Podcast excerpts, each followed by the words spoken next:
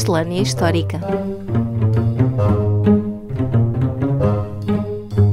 Olá a todos e bem-vindos a mais uma Miscelânea Histórica do podcast Falando História, a Miscelânea Histórica número 62. Eu sou Roger Lides Jesus e comigo está, como sempre, Paulo M. Dias. Olá! E o que trouxeste esta semana aos nossos ouvintes, nesta nossa mistura de coisas e matérias históricas, Paulo? Bom, como um dos propósitos destas nossas miscelâneas também é dar conta das descobertas mais recentes na área da história, hoje trago uma notícia sobre um achado arqueológico ocorrido não em Portugal, como foi o caso da necrópole de Moreira de Rei, da qual aqui falámos na nossa miscelânea 57, uhum. mas antes, desta vez, no cantão de Zurique, na Suíça.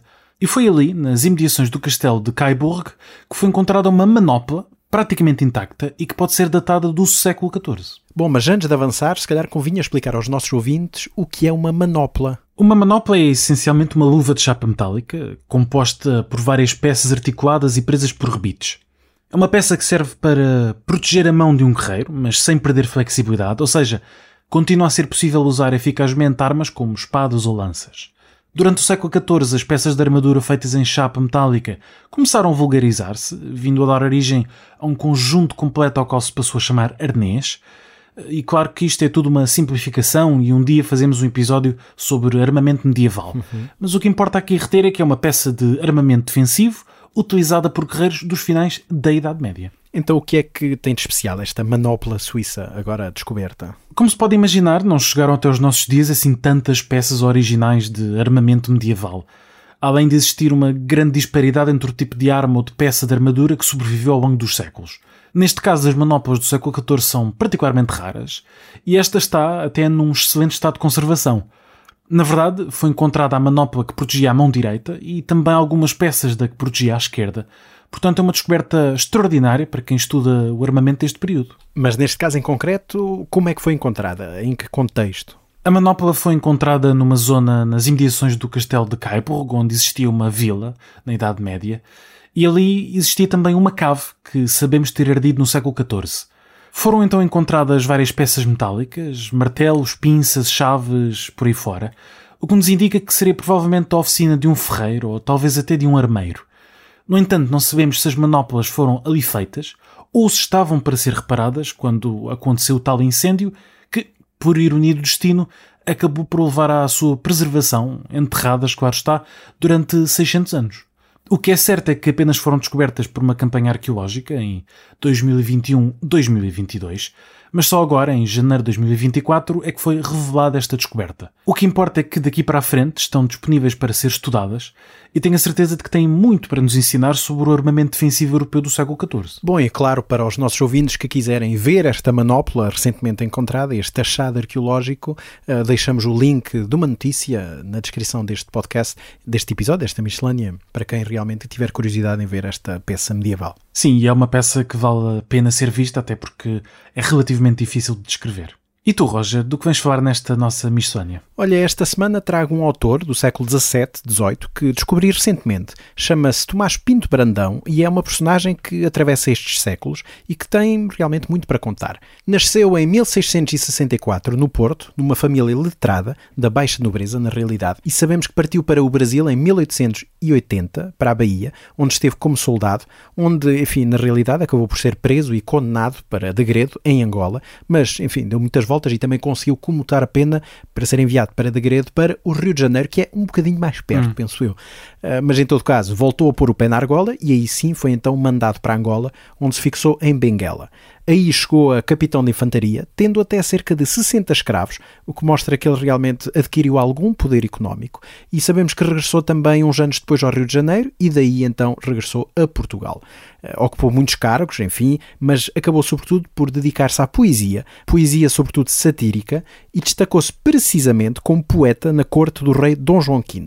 Enfim, estourou rapidamente a fortuna que tinha feito no Brasil e em Angola e acabou os dias muito pobre, morrendo em 1743. Realmente uma vida bastante recheada, mas para além destas atribulações, Porquê que o trazes a esta missões? Porquê que é especial? Resolvi trazê-lo porque Pinto Brandão escreveu em 1713 uma sátira ao governo de Portugal, que é atribuída a Gregório de Matos, que foi um seu companheiro no Brasil, mas que sabemos que já tinha morrido, enfim, em 1695-96, e por isso é da autoria deste dito Tomás Pinto Brandão. E é um poema muito interessante porque é uma crítica mordaz a Portugal e às suas instituições, em que cada quadra, que contém uma série de críticas, termina sempre com a frase este é o bom governo de Portugal. Portanto, critica tudo e todos, a torto e a direito. Exatamente. Desde o rei, Dom João V, aos príncipes, enfim, os irmãos do próprio rei, até à igreja, à fidalguia, enfim, às mais variadas instituições portuguesas. E achei muito curioso porque estamos atualmente em tempo de eleições e com muito discurso populista à mistura. E este texto vem mostrar como as críticas deste género, de que está tudo mal, é uma coisa que existe há séculos, se não, obviamente, milénios. Uhum. Quando Pinto Brandão escreveu este poema, em 1713, já tinha então 49 anos, neste período já era uma, enfim, uma idade já bastante avançada, e tinha uma experiência de vida espalhada por vários continentes. O reinado de Dom João V estava praticamente no início, visto que ele tinha ascendido ao trono em 1706, e daí também que as mudanças que sentiam naquele momento, enfim, eram, estavam mais frescas. A escolha desta curiosidade serve também, neste caso, para alertar para este tipo de discursos que são atualmente muito perigosos, uhum. como esperamos, claro, que os nossos ouvintes saibam perceber. E queres ver alguma parte deste poema? Não todo, porque imagino que seja demasiado extenso para esta nossa miscelânea. Sim, escolhi algumas quadras e também não vale a pena lê-lo todo, porque na realidade há muitas partes que só se percebem se se conhecer realmente o contexto da época, porque refere instituições ou pessoas que hoje em dia só os historiadores praticamente conhecem. Escolhi algumas das quadras mais curiosas e gerais. Em todo caso, como é um poema tão interessante, decidi disponibilizá-lo na íntegra, a partir da edição de 1976 de João Palma Ferreira que até tem algumas notas de rodapé que ajudam a explicar algumas partes, e os nossos ouvintes podem descarregar o PDF com esta edição que preparei no link que deixo na descrição desta miscelânea. Mas vamos lá então ao poema. Se bem que, Marco, é melhor pôr aqui uma musiquinha, um introito musical apropriado. Ok.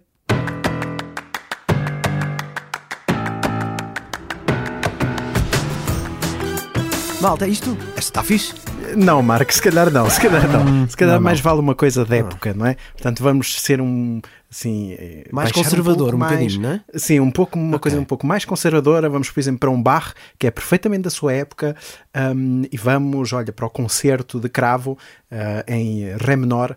Uh, que é precisamente dentro da classificação das obras de Bach, uh, 1052. Portanto, ok, Marco, deixa-me só ir buscar a cassete. ok, está Bora.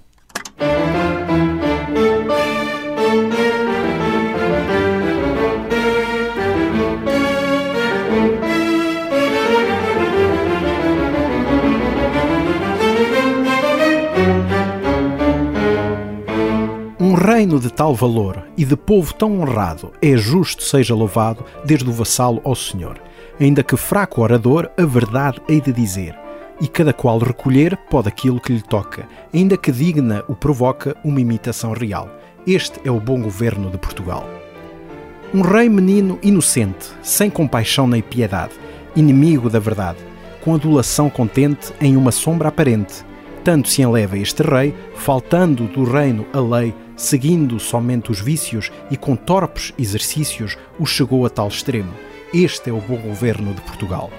Para os povos bem reger, Deus o pôs neste lugar, não para os desgovernar, nem para o reino perder, mas creio lhe fazem crer que é já virtude o pecar, e o que deve não pagar, ter ambição e avareza, perseguindo a pobreza com tributo desigual. Este é o bom governo de Portugal. Da Câmara e Senado, que em obras, taxas, licenças, deve com toda a presteza ter particular cuidado, o governo é de Estado e são as ruas da cidade, monturas e porquidade. E o que vem tem que vender, o vende pelo que quer, por ter seguro o costal. Este é o bom governo de Portugal. Que a mais da fidalguia que na soberba se enfronha, nela se acha sem vergonha toda a má velhacaria. A franqueza e a covardia se vê contra os castelhanos. E para os nobres paisanos são os tigres, os leões, e parecem os supiões, no proceder tão cabal. Este é o bom governo de Portugal. Que venha todo o estrangeiro e cada um negociando, o ouro e prata vão levando, deixando-nos sem dinheiro. E não há já conselheiro que seja homem de talento, que apurado o entendimento, algum remédio lhe aplique, para que o reino não fique exausto deste metal. Este é o bom governo de Portugal. Já não temos que esperar neste governo insolente, mais que parecer a gente sem o bem nunca alcançar. Só para Deus apelar pode o povo português e pedir-lhe desta vez que nos dê governo novo, para que com ele o povo siga no seu natural. Este é o bom governo de Portugal. E de facto percebe-se o tom contestatário deste poema, muito bem aplicado à nossa época também, como disseste, e que se retirarmos a formulação já antiquada, tem muitas semelhanças em termos de tom com o que se poderia dizer, e claro, não poderia faltar também a alfinetada aos castelhanos. E para terminar esta miscelânea, faltam só as nossas sugestões da semana. E o que trazes desta vez, Roger?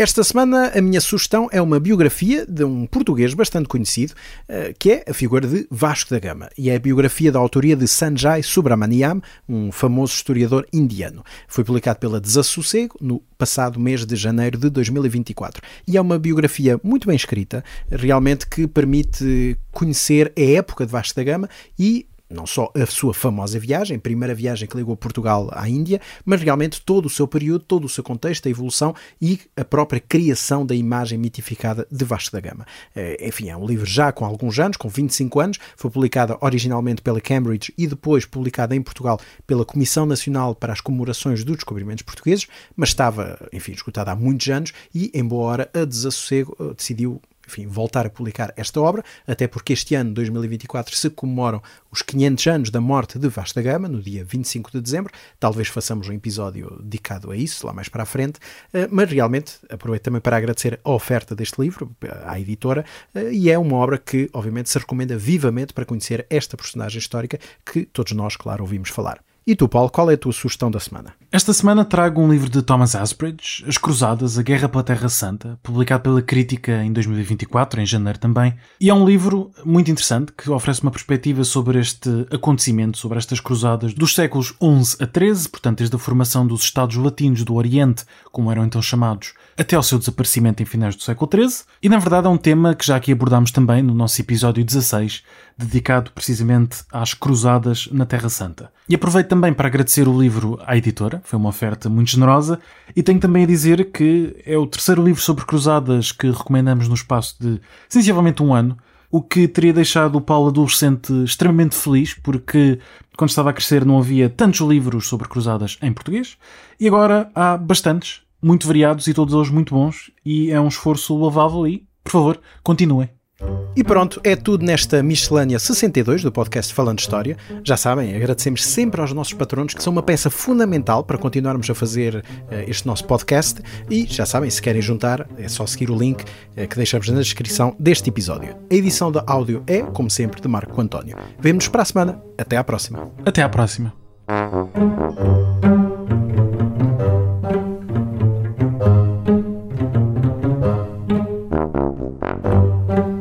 Miscelânea Histórica